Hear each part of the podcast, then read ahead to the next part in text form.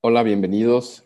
Soy Armando Moguel Lianza de 7Q Strategy y nos encontramos en un capítulo más de Cuestión de Empresas. De nuevo, con Antonieta Chaverri para hablar sobre el rol del líder en estos momentos tan difíciles y específicamente en este proceso al que le hemos llamado las 7 Qs. Las 7 Qs que llevan y le preguntan a la empresa, la retan a eh, reevaluar su modelo de negocio y construir en la empresa esa habilidad, ese músculo de continua adaptación de estos modelos de negocio en este contexto tan volátil, incierto y complejo. Del que hablamos entonces en este podcast es de esos atributos que el líder debe traer en cada paso para asegurarse que la organización se está desarrollando sistemáticamente esta habilidad de continua adaptación. En el episodio pasado hablamos de la Q1 y Q2, de qué está cambiando y qué impacto tiene eso. Y en este episodio hablaremos de la Q3 y Q4. ¿Qué opciones se tienen y qué condiciones se deberían de cumplir para que estas opciones sean válidas? De eso estaremos hablando hoy en el episodio pasado, pasado, hablábamos mucho sobre todo ese tema de reconocimiento de esta nueva realidad, de ese proceso de duelo que tiene que llevar la organización para poder aceptar el cambio, para poder quizás renunciar a algunas opciones que se tenían. Pero ahora entramos a una parte muy interesante que es, ok, ahora pensemos en qué opciones se tienen y qué condiciones se deben de, cumplir. Antonieta, ¿cómo estás? Hola Armando, ¿Qué tal? Eh, un gusto estar de nuevo en este espacio y con vos y con, con las personas que nos escuchan. Buenos días. Buenos días. Pues bien, entonces, como decíamos, Q1 y Q2 hablábamos de un reconocimiento de la realidad, de qué está cambiando y el impacto que eso pueda tener en nuestros negocios. Y Q3, Q4 es qué opciones y qué condiciones se deben de cumplir. Para esto, por supuesto, se trata de evaluar qué podría hacer la empresa, que volteando a ver su modelo de negocio, poder pensar en opciones que se pudieran hacer en cada una de estas partes del modelo de negocio.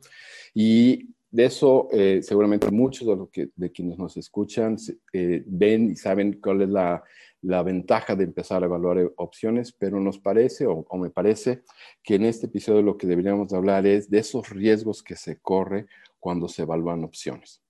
Uno de ellos siendo el caer en más de lo mismo, aunque no parezca así. Muchas veces, y me ha tocado a mí vivirlo, empresas que enfrentan un, reto en el mercado voltean a ver su modelo de negocio y las opciones que, que se empiezan a considerar son, bueno, podemos bajar los precios, podemos reducir los costos, podemos gastar más en marketing o menos en marketing para ahorrar dinero, pero simplemente eso es un poquito insistir sobre lo mismo son variaciones sobre el mismo tema, pero es insistir sobre esa misma propuesta de negocio. Y ahora quizás lo que se trata es cómo salimos de opciones que realmente significan un poquito más de lo mismo. ¿Cómo ayudamos, cómo ayuda el líder a llevar al equipo a pensar más allá de eso? Eso como un primer riesgo. El segundo sería la incredulidad del equipo ante las opciones que se planteen. Y el tercero sería esa defensa que luego vemos en los equipos de la, defensa del status quo, o ese quizá, aunque sea inconsciente, eh, protección de, mi posición en este momento, y entonces eso también pudiera ser algo relevante que hay que tratar ahora. Entonces, Antonita, si, si te parece, ¿por qué no empezamos a hablar entonces de cómo poder o qué tiene que hacer el líder para poder llevar a la empresa, al negocio, a pensar más allá de el más de lo mismo, cómo poderles ayudar a poder explorar opciones que vayan más allá, que realmente les hagan pensar un poquito fuera de la caja, que realmente exploren opciones en, en todo el modelo de negocio desde su ofrecimiento hasta el tipo de cliente que, al que atienden, los canales eh, a través de los que se les lleva, quizás hasta los, las condiciones de pago, las actividades que realiza actualmente la empresa, si puede realizar otras o menos, los recursos con los que se, va a estar trabajando y hasta las alianzas estratégicas que haga la, compañía. ¿Cómo le ayudamos al equipo a hacer eso? Bueno, Armando, aquí hay un gran reto eh, que estás planteando que es el reto del desapego. Veníamos hablando, ¿verdad?, de, de la Q1 y la Q2, de qué ha cambiado y qué efecto tiene con un rol de líder más guía y mentor y invitando a la gente a, a poner este, pues sus puntos, sus puntos de vista, pero más abrazador. Ahora el, el, rol migra un poco más a un rol de coach, ¿verdad? En el que reta eh, reta a la gente basado en, esos efectos que evidentemente si, se evaluaron, sabemos que, que, no se debe continuar y probablemente también que hay que rescatar, ¿verdad? Pero eso pasa entonces a, en esa, en esa apertura de análisis de opciones, a invitar a la gente a desapegarse. Y por ahí hay que activar mucho desde el ejemplo del líder y también motivar en el equipo más las habilidades del emprendedor, ¿verdad? Aquí es un muy buen momento cuando analizamos opciones de invitar a los equipos desde el liderazgo a soñar, eh, a la creatividad, a la participación. Entonces, esto implica que un líder que debe manifestar mucha apertura, que debe manifestar eh, frescura, que se atreva y que invite al equipo a ser audaz. Eso me parece que son este, algunas, algunas de las conductas fundamentales para que a partir de ahí la gente diga, sí, realmente hay que verlo de forma distinta. El líder aquí tiene que, realmente estamos hablando de opciones para no continuar con los efectos graves que podría tener la realidad que estamos viviendo, ¿no? Entonces, en un constante analizar de opciones, debe, debe invitarse eh, a, la, a, la, creatividad y a esta, a ver el todo. Casi que pensando un poco en este rol de coach, eh, no solo preguntarle a su equipo qué puede hacer, sino invitarlo a ver qué haría si no tuviera límite. Eso está muy interesante. Cuando la gente diga, ah, no tenemos límites, evidentemente hay una realidad que ya analizamos, ¿verdad? Pero, pero invitarlos a pensar más allá de eh, eso, eh, cuando, bueno, cuando practicamos el coaching, ¿verdad? De repente la gente empieza a ver como ciertas opciones eh, muy similares o en la misma línea de lo que traía y uno hace esta pregunta, ¿y si no tuvieras límites, qué harías? uh, si no tuviera límites y se sueltan, ¿no? Y una vez que responden eso, el líder vuelve a preguntar, ¿y qué más? ¿Qué más harías?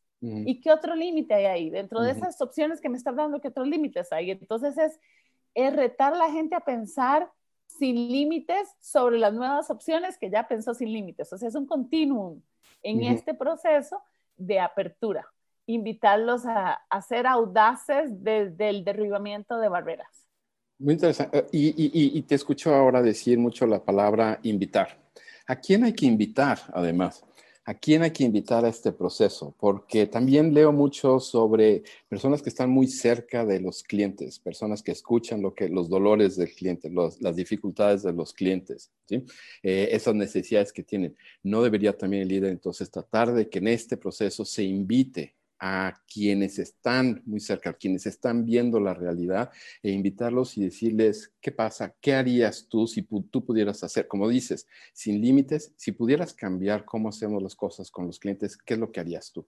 Sí, el a quién invitar es que dicha que lo traes a la mesa, Armando, porque no, no caigamos en el error de hacerlo a puerta cerrada el gerente general o el director ejecutivo con sus reportes directos y con una persona de inteligencia de mercados que han, ¿verdad? Ah, solo basado en números.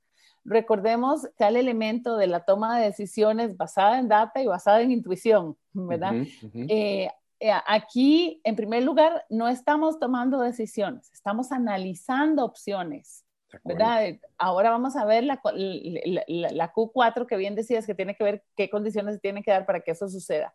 Pero entonces, no nos limitemos al análisis de opciones solo a la data y a lo que creemos que los líderes saben.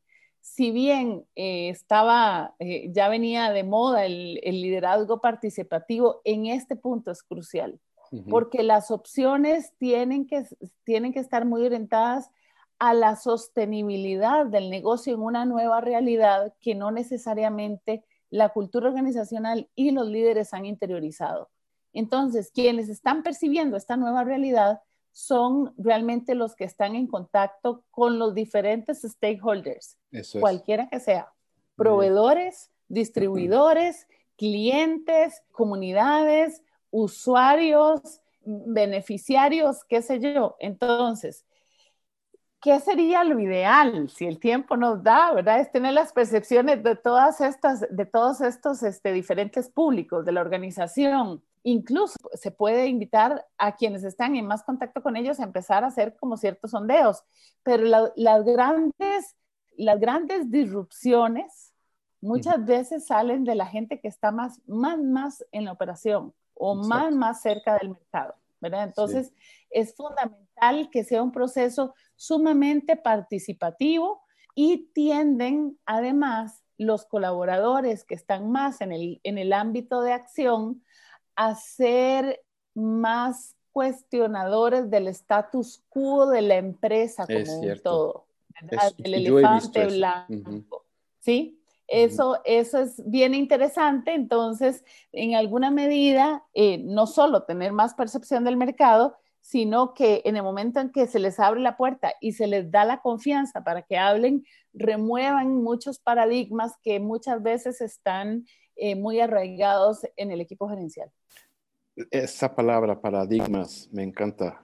¿Cómo ayudar entonces al equipo a reconocer los paradigmas bajo los cuales hemos construido este modelo de negocio y retar, como dijiste, ese coach retador que reta esos paradigmas y quienes pueden mucho alimentar el reto al paradigma pueden ser las personas que están de cerca con los clientes y que entonces pueden desmentir el, paradigma diciendo, no, no es cierto, realmente no es lo que más les importa, quizá lo que más les interesa a los clientes se va por acá. Sí. Excelente.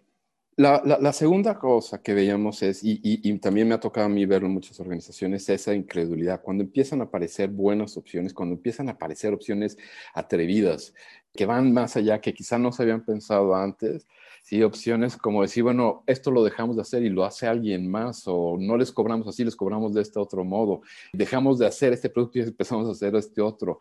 Cuando empiezas a ver esas opciones, hay muchísima incredulidad que, es un poquito como de inercia de la organización, que me parece que es un gran reto que tienen líderes, cómo vencer esa inercia. Y esa inercia también afecta la capacidad de considerar opciones. ¿Cómo le ayuda el líder a la organización a admitir posibilidades? Ahí la incredulidad está íntimamente relacionada, por supuesto, con la resistencia a alejarse del status quo y con el rompimiento de paradigmas pero la, incredulidad en estos momentos podría todavía agravarse porque todos estamos en un estado de autoprotección y en una necesidad de seguridad. Y aunque podríamos decir de la boca para afuera que las empresas no, ¿verdad? Pero en nuestras conductas personales nos estamos cuidando muchísimo de no contagiarnos en una pandemia, de no salir, de evitar contactos aún con nuestros seres más queridos, ¿verdad? Estamos manteniendo la seguridad de nuestra casa, tratando de mantener la seguridad de nuestros empleos. Entonces, es muy natural que en ese sentido de, de mantenernos seguros, todavía se incremente en el comportamiento más inconsciente este cerrarse. Y entonces ese cerrarse implica que cuando empiezan a surgir estas nuevas ideas a través de la audacia que hablábamos y a través, a través de retar a la gente, hayan personas sumamente resistentes, ¿verdad? Entonces, lo que quiero decir con esto es que esta incredulidad que de por sí siempre sucede en procesos de planeamiento, se va a ver agravada por los comportamientos sociales de una situación pandémica y de crisis económica. El rol del líder en estas circunstancias tiene que ser un rol, o puede ser un rol de indagador. ¿Qué va a ir a indagar? ¿Desde dónde están planteándose las opciones, pero también desde dónde se están planteando los cuestionamientos a las opciones? O sea, no es solo ver el paradigma, sino es retarlo. En el análisis de opciones hay que tener mucho cuidado de no frenar el proceso creativo. Y es cuestión en muchas ocasiones hasta de poner reglas. Vamos a ir trayendo ideas a la mesa, pensemos fuera de la caja, todo se vale, ¿qué haría si no tuviera límites? Y poner una regla en una parte de este proceso de análisis de opciones que sea, no hay idea mala, todas vienen a la mesa. Después de ese gran volumen de ideas que podrían venir con insumos de clientes y esto que hablábamos antes, habrá que definir cuáles son realmente nuestras opciones. Y es ahí donde la, incredulidad puede venir a matar opciones. Pero entonces lo que quiero decir aquí en primer lugar es que no las matemos antes de tiempo, dejemos el, el, momento de ideas, hay que dejarlo ser con toda naturalidad y sin una sola crítica a ninguna idea. Y el momento de, de, analizar opciones es donde pueden venir estas incredulidades y entonces el líder debe indagar con mucha atención cuáles son las motivaciones de quienes están cuestionando las diferentes opciones. Y aquí tiene que ser muy hábil en, por un lado, volverlo a relacionar con los efectos que no queremos continuar y por otro lado, hacerle a la gente ver o recordarle constantemente que estamos en una realidad completamente distinta, ¿verdad? Y que eso, por consiguiente, eh, nos debe llevar a no argumentar que esto no ha funcionado en el pasado por ejemplo, porque muchas veces es, eh, ah, no, eso lo intentamos y no funcionó.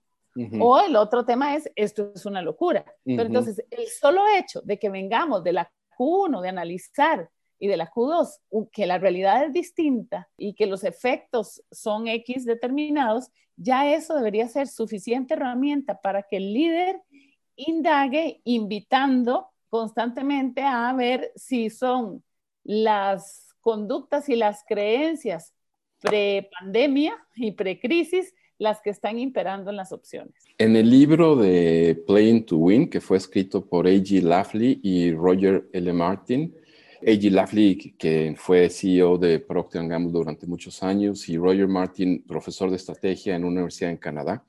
De hecho, Roger dice que la pregunta más importante al desarrollar la estrategia de una compañía es justamente esta de qué condiciones se deben de cumplir, qué debería ser cierto para poder considerar esta como una opción. Entonces, ahí eh, algo que se recomienda mucho es también empezar a correr pequeños experimentos. Entonces, sí, admitir la incredulidad, pero decir, ok, bueno, hagamos un pequeño experimento y averigüemos, probemos si esta tesis es cierta o no. Y esos pequeños experimentos que se pueden correr rápidamente le pueden ayudar al equipo a sentirse más confiado. Pero una cosa que me gustó mucho de lo que dijiste hace un momento es entender las motivaciones detrás de esa incredulidad. Y si esas motivaciones vienen más desde esta protección del status quo, más motivaciones muy personales, ¿no? Que puedan entonces impedir ese avance. Entonces, eso de correr pequeños experimentos es una manera como de, bueno, démosle un poquito de aire, de oportunidad a la, a la opción averigüemos estas cosas, corramos esos experimentos, probemos esas hipótesis lo más, más rápido y menos costoso posible, pero démosle oportunidad a eso. Pero esto que acabas de decir de las motivaciones me parece súper interesante, pero además no creo que sea sencillo hacer. El líder en algún momento puede pedirle a la gente eh, qué les preocupa, más allá de qué les preocupa sobre la opción en sí, sino cómo ayudar al equipo a, expresar su, motivación de cierta forma definir o, poder sacar a, la superficie esas motivaciones de una manera que no los exponga y más bien es, es, es, natural. Con esto que estás hablando de los pequeños experimentos que son ejercicios rápidos, ¿verdad? Para ir simplemente evolucionando la discusión y a veces se pueden extender un poco más, ¿verdad? Se puede decidir experimentarlo por algunas semanas o lo que fuera. Pero me, me, recuerda, porque estamos hablando aquí entonces de que el líder está asumiendo un rol de más, más de coach, digámoslo así, eh, otra pregunta que es muy poderosa cuando, cuando estamos viendo situaciones y es, ¿qué es lo peor que puede pasar? Ah, súper. Que el líder le pregunte a su, equipo qué es lo peor que puede pasar ante esto. Y, y bueno, vendrán los trágicos que diga el negocio quebrará, perderemos tal cosa, ¿verdad? Pero una vez que se, que, que se hace esa pregunta, entonces también se tiene una conversación muy abierta de cuál es la probabilidad de que eso pase. ¿verdad? Porque no es solo que lo peor que puede pasar, pero luego tener una conversación dentro de todas las opciones y de nuevo, aquí es una capacidad de ver como, como, como se dice en inglés, el big picture, de ver el todo y de ver todas las opciones para analizar, ¿verdad? De cuál es la probabilidad de, que ocurra y cuál es la, la, potencial pérdida de que no, de que no sumamos ese riesgo. Por eso es que decía que aquí despertar mucho ese sentido del emprendedor de quererlo intentar, de asumir riesgos responsables, ¿verdad? Y eso eh, totalmente relacionado con la Q4, de cuáles son las condiciones que se tienen que dar para que esos riesgos sean viables, debe suceder. Aquí también, en alguna medida, y haciendo referencia tal vez a Barack Obama, ¿verdad? Pero el líder debe, debe como llevar esta bandera y yes we can, ¿verdad? en, este momento sí lo podemos lograr, sí podemos traer opciones nuevas, sí podemos traer opciones disruptivas, sí estamos dispuestos. Y cuando las opciones se van perfilando, decir sí, las podemos intentar. O sea, debe ser en alguna medida permisivo para que la organización quiera, quiera intentarlo. El otro elemento que es fundamental es que una vez que se plantean todas las opciones en la mesa y se están analizando las condiciones y se están definiendo cuáles opciones van a ser las que quedan y en qué condiciones, ahí es muy importante también el tema de la escucha. Sé que ya lo hablamos antes, pero aquí la, la escucha entendida como una escucha generativa de posibilidades es fundamental. ¿Eso qué significa? que tiene que ser, es decir, no podemos llegar a un proceso de innovación y, de creación, que es lo que estamos haciendo cuando estamos planteando opciones de redefinición de negocio, si no hay realmente una co-creación. Esa es la palabra que buscaba. Tienen que, que co-crear como equipo. Entonces también el líder tiene que, eh, en alguna medida, en las conversaciones de la organización, forzar a que se den esos espacios de escucha, haciendo un poco de referencia a Otto Scharmer en el libro de, Teoría U, ¿verdad? Se callan las voces del cinismo, la voz del juicio y la voz del miedo, que están relacionadas también con el tema de la incertidumbre, ¿verdad? Y haya una apertura mental, ¿verdad? Hasta emocional, porque estamos también este, moviéndonos mucho por las emociones propias de, las circunstancias del, del mercado de la realidad, entonces, apertura mental, apertura de corazón y apertura de voluntad. Si esas tres aperturas no se dan y si no se callan esas tres voces del cinismo, del juicio y del miedo, no vamos realmente a llegar a un nivel de atención y de colaboración desde el que se pueda construir con los aportes de las partes. Wow, eso está muy interesante, Antonita, muy interesante, porque creo que, digo, las preguntas, como hemos hablado ya durante en los episodios anteriores, y tú lo acabas de decir hace un momento, decías esto de una, la pregunta poderosa de, bueno, ¿qué es lo peor que puede pasar?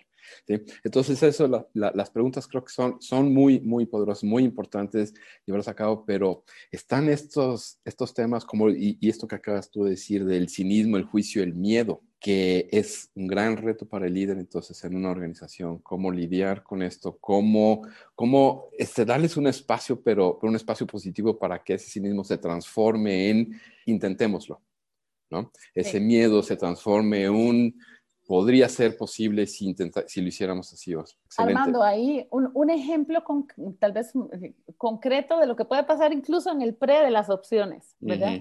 hace dos semanas estaba reunida con un equipo de ejecutivos de una multinacional, los ejecutivos latinoamericanos.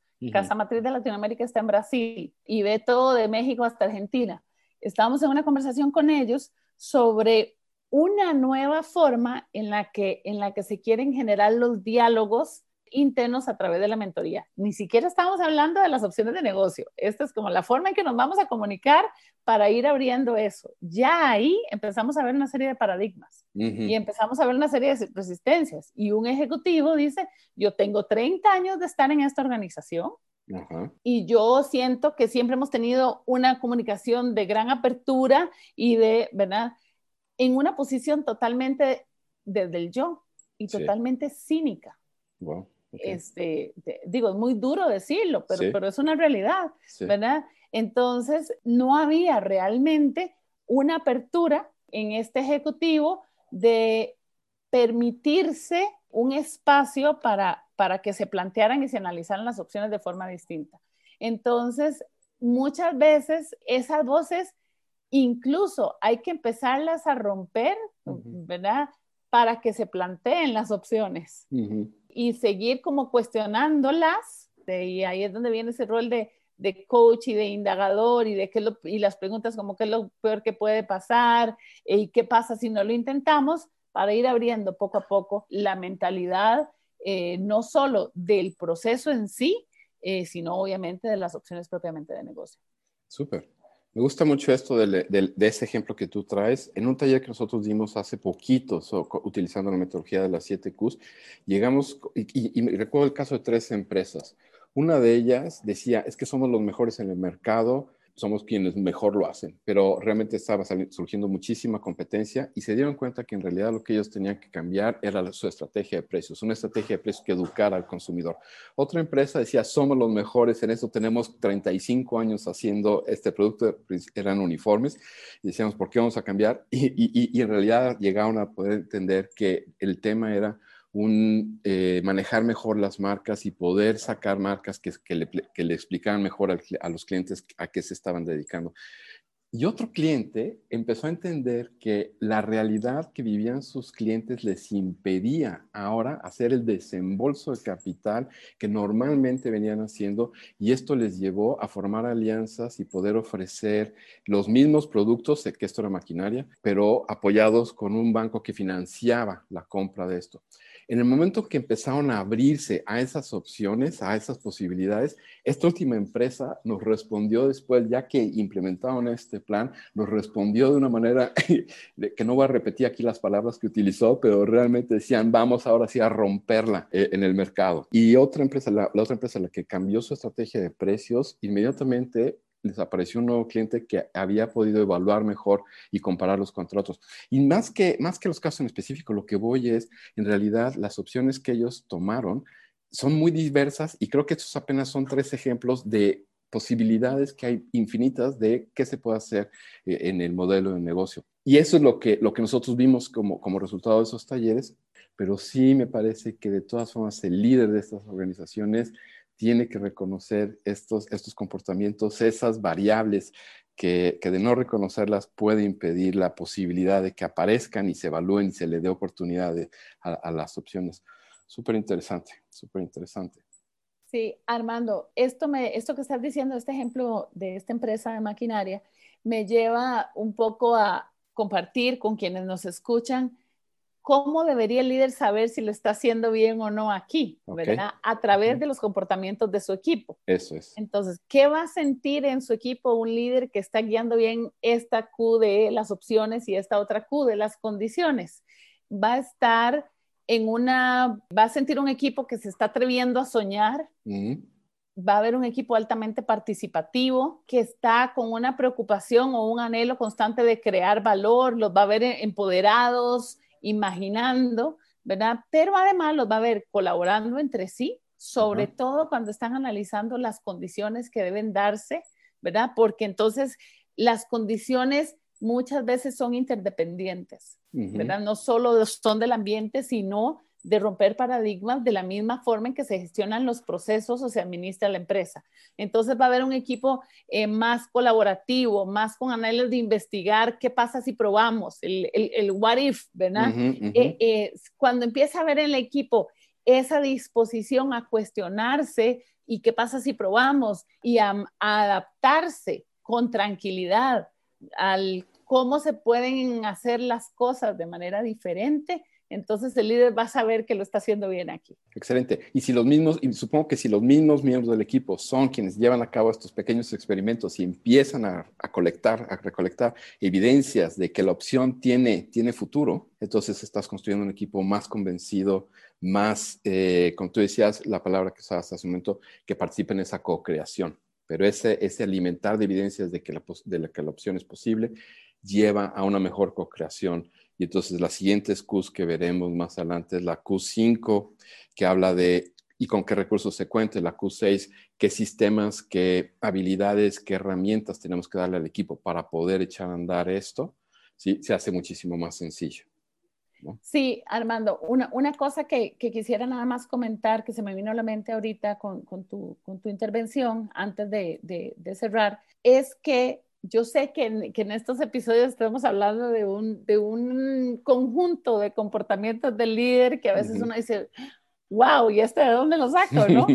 Una de las habilidades clave que tiene que tener el líder es reconocer quién tiene qué talentos en su equipo.